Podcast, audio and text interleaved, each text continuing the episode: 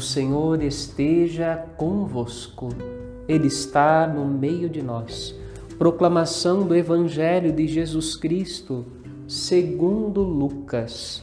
Glória a vós, Senhor. Naquele tempo, o tetraca Herodes ouviu falar de tudo que estava acontecendo e ficou perplexo, porque alguns diziam que João Batista tinha ressuscitado dos mortos. Outros diziam que Elias tinha aparecido, outros ainda que um dos antigos profetas tinha ressuscitado. Então Herodes disse: Eu mandei degolar João. Quem é esse homem sobre quem ouço falar essas coisas? E procurava ver Jesus. Palavra da salvação. Glória a vós, Senhor.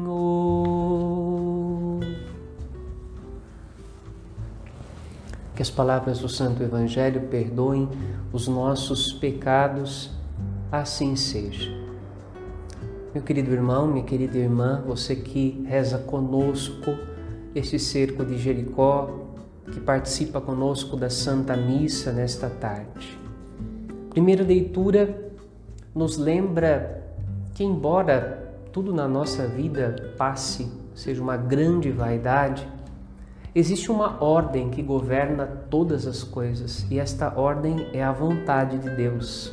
Esta ordem é a providência de Deus, a providência que delimita as águas no oceano, a providência que pôs as montanhas no lugar elevado, a providência que faz o sol e a noite e a lua nutrir o dia e a noite com seus limites.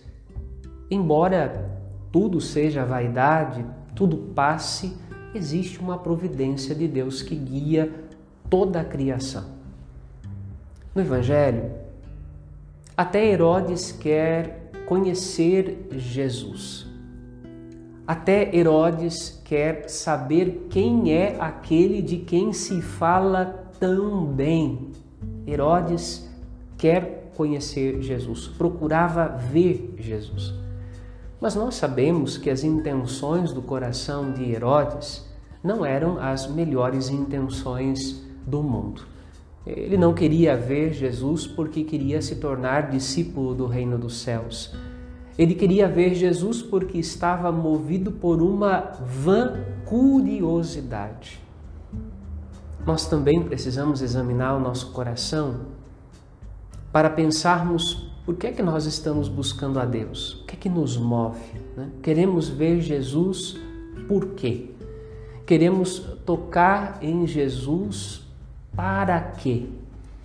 Queremos receber as graças de Deus na nossa vida para quê? O que é que nós desejamos? Será que nós desejamos uma vida nova na graça? Será que nós desejamos um caminho de conversão e santidade? Por que, que queremos receber a graça de Cristo? Queremos receber a graça de Cristo porque ela pode tornar-nos homens e mulheres de fé melhores, mais santos ou queremos receber a graça de Deus em vão, muito preocupados com aquilo que é passageiro, ao invés de estarmos preocupados com aquele que governa com a sua sabedoria e providência todas as coisas. Pois bem, a sabedoria encarnada estava ali ao alcance de Herodes, mas Herodes tinha curiosidade de saber quem é que era aquele homem. Ele não era capaz de dar este passo fundamental da fé que nos coloca em contato com a pessoa de Jesus. E quem é a pessoa de Jesus? Jesus é o Filho do Pai feito homem, é a palavra, o Verbo que se fez carne, e que veio ao encontro de nós para nos revelar o coração de Deus, a sabedoria de Deus, a sabedoria que governa e nutre de vida e santidade todas as coisas, desde a obra da, da criação passando pela plenitude dos tempos no ápice do momento da redenção até a consumação de todas as coisas no fim. Por isso, então, peçamos ao Senhor esta graça de saber por que nós o buscamos.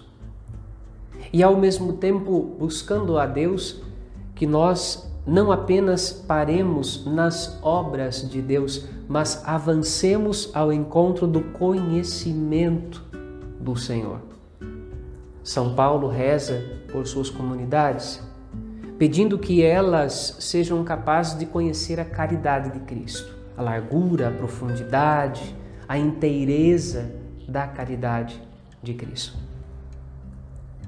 Por isso, Pedimos também a Deus, por intercessão de São Paulo, que nos seja dado conhecer isto, conhecer a largura, a profundidade, a inteireza da caridade de Cristo e a experimentar o seguimento de Jesus como um caminho de vida nova, um caminho que aponta para o céu, um caminho que não se perde no tempo, um caminho que não é vaidade, mas um caminho que é permanência.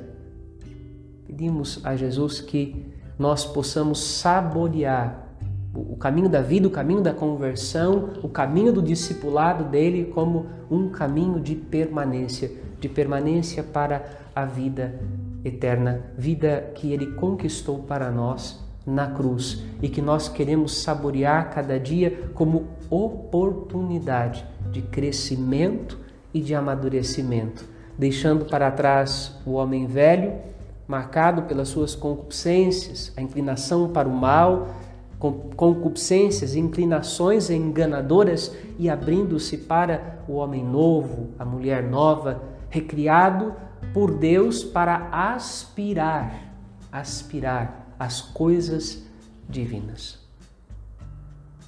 Amém.